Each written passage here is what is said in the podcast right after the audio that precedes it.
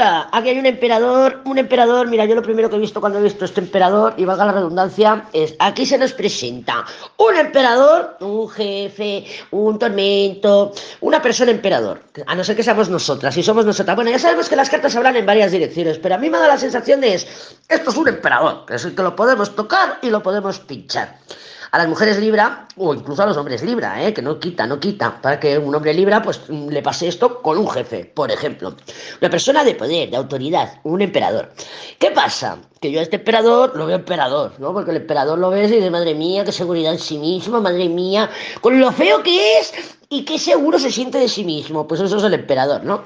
Pero está muy frustrado. Aquí este emperador necesita, o sea, este emperador viene por necesidad no por interés. Sabemos que la palabra interés nos gusta porque es muy venusina y es esto me encanta, me encanta, me encanta, me interesa o esto me interesa, me interesa porque es money, money, money, money y pueden ir de la mano. Una persona que te encanta y que además pues te ofrece estabilidad, por ejemplo. Un trabajo que te encanta y que además pues te interesa por el money, money, por ejemplo. Pero las personas que se mueven por interés, perdón, por necesidad, no nos mola, no nos mola. ¿Por qué? Porque, porque se mueven por necesidad, no se mueven por interés. Y yo veo aquí un emperador moviéndose por necesidad.